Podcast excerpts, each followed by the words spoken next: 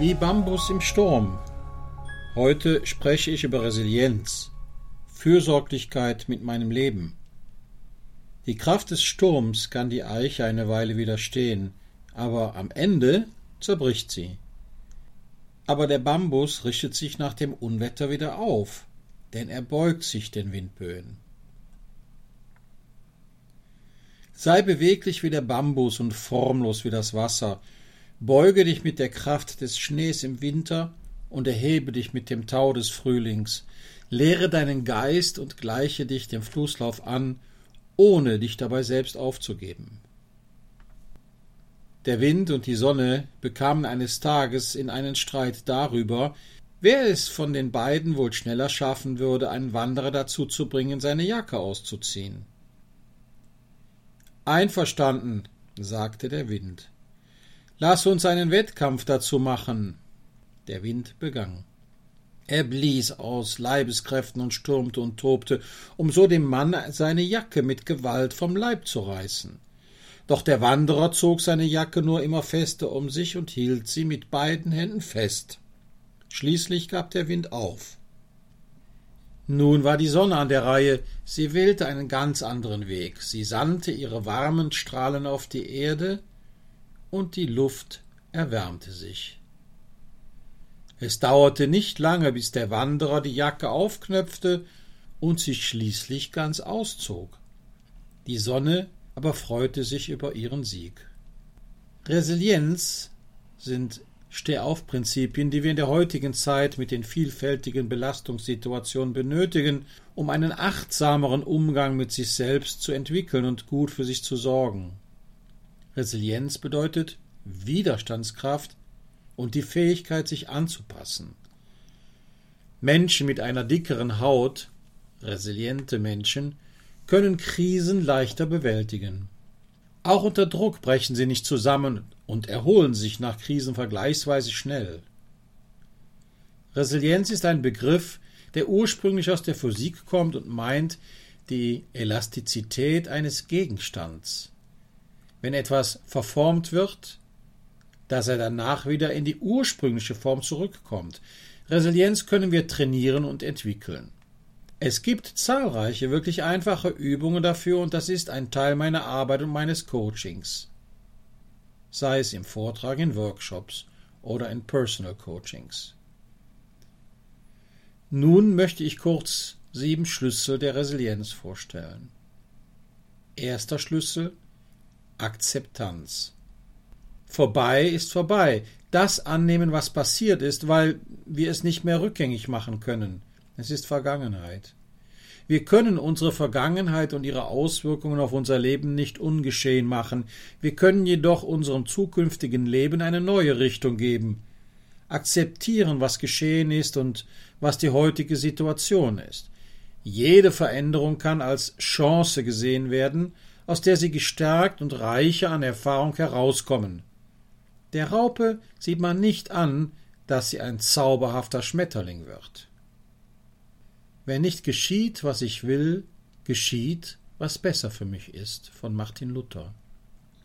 Zweiter Schlüssel Optimismus.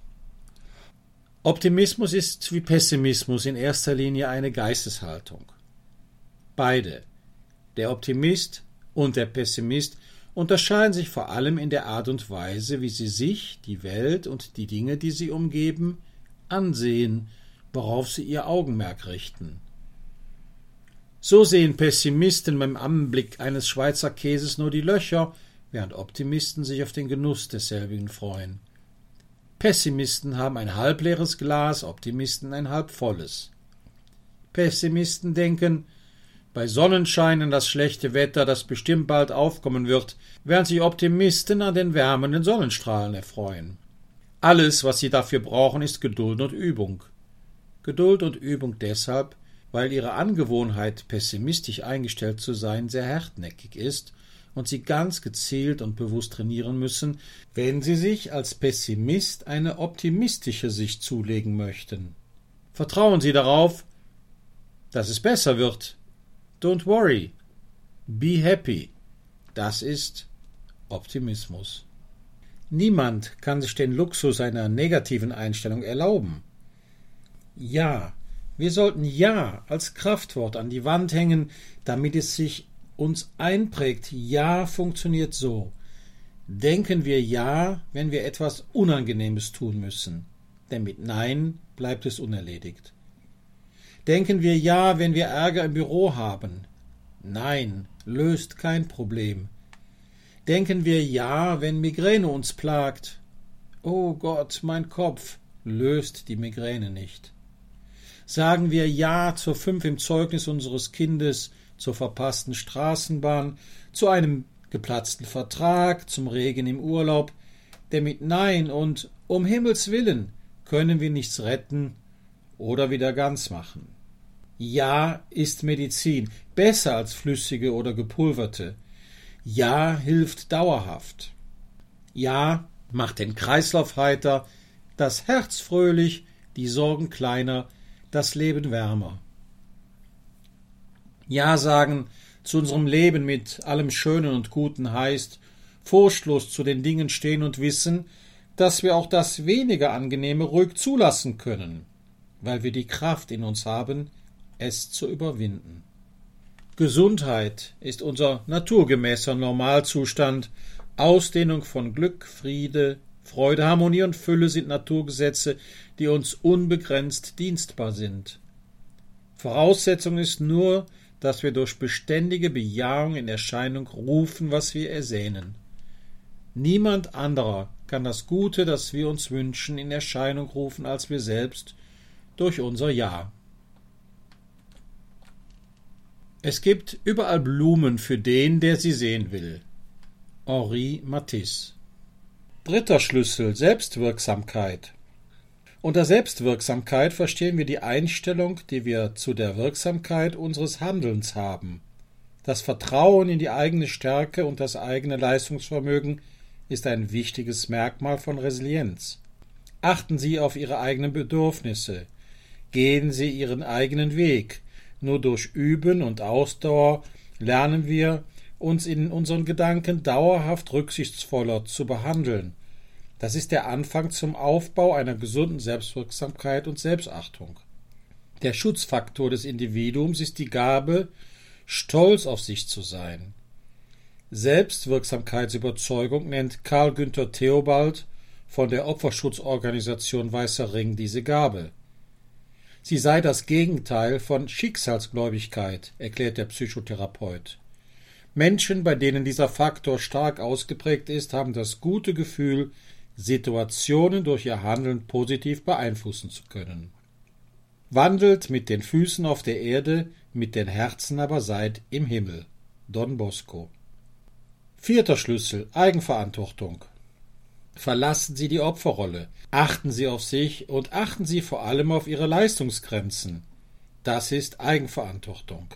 Wie stark wir unter den Widrigkeiten und Ereignissen leiden und wie schnell wir uns aus der Opferrolle befreien können, hängt von uns und unseren Einstellungen zu den Ereignissen ab.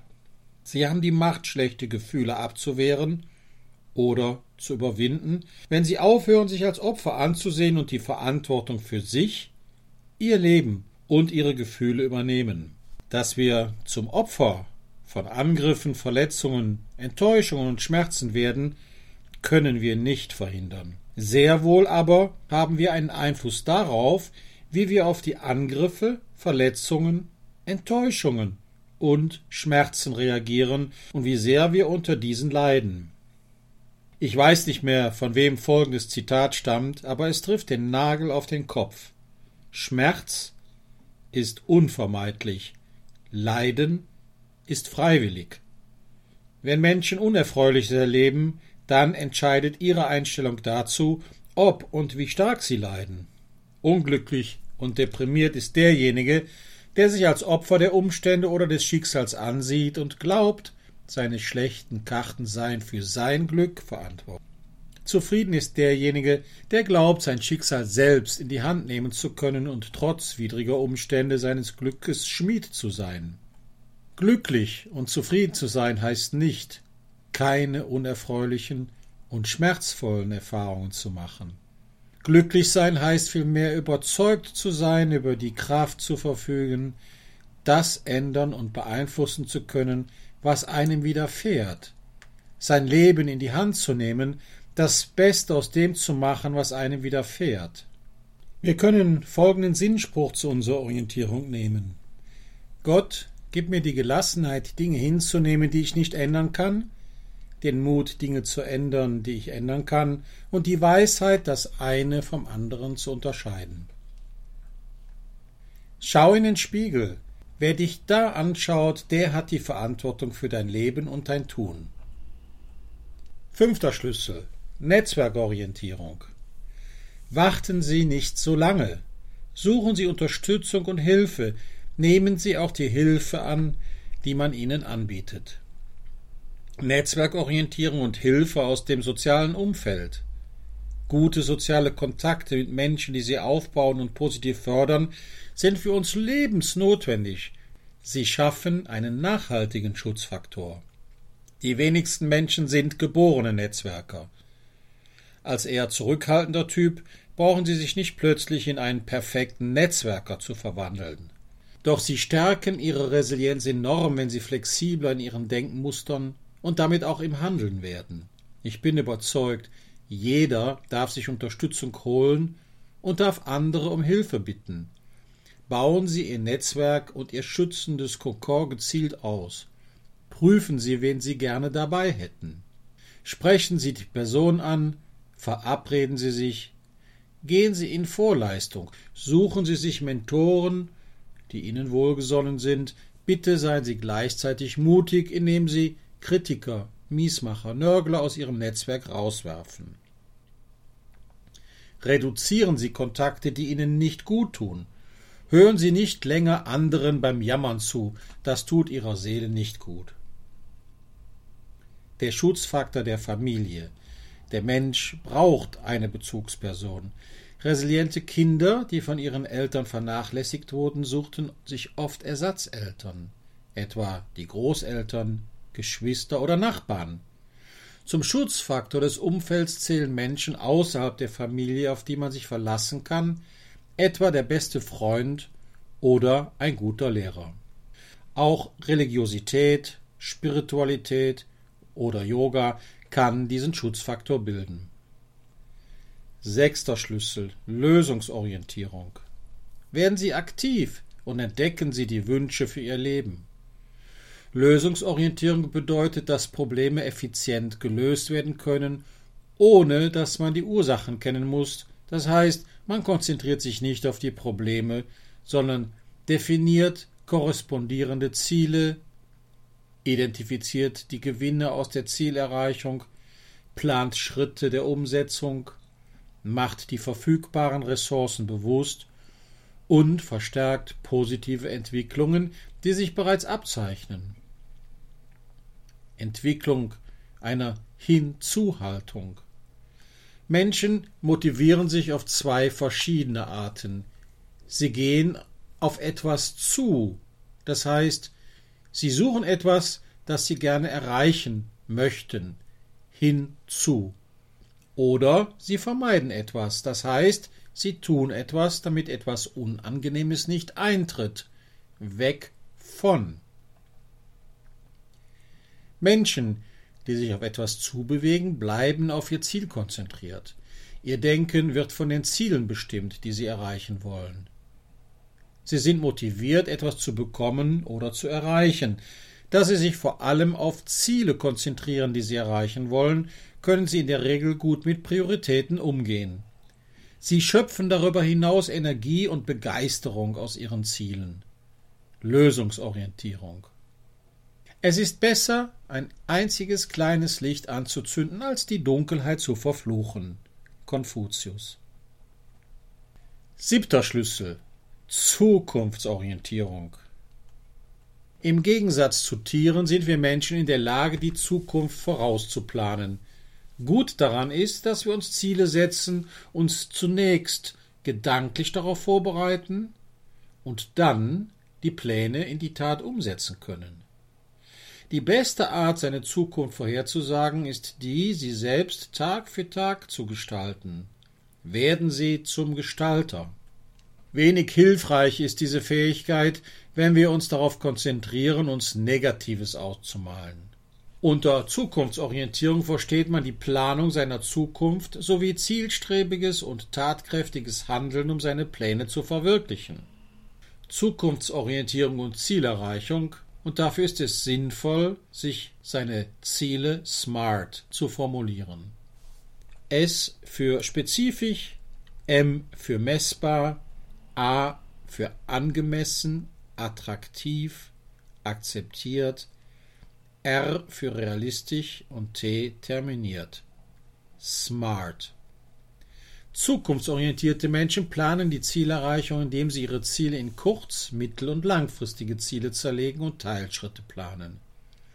Planen Sie Ihr Leben, setzen Sie sich Ziele und realisieren Sie diese. Konkretisieren Sie Ihre Ziele nach dem SMART-Modell. Mehr als die Vergangenheit interessiert mich die Zukunft, denn in ihr gedenke ich zu leben.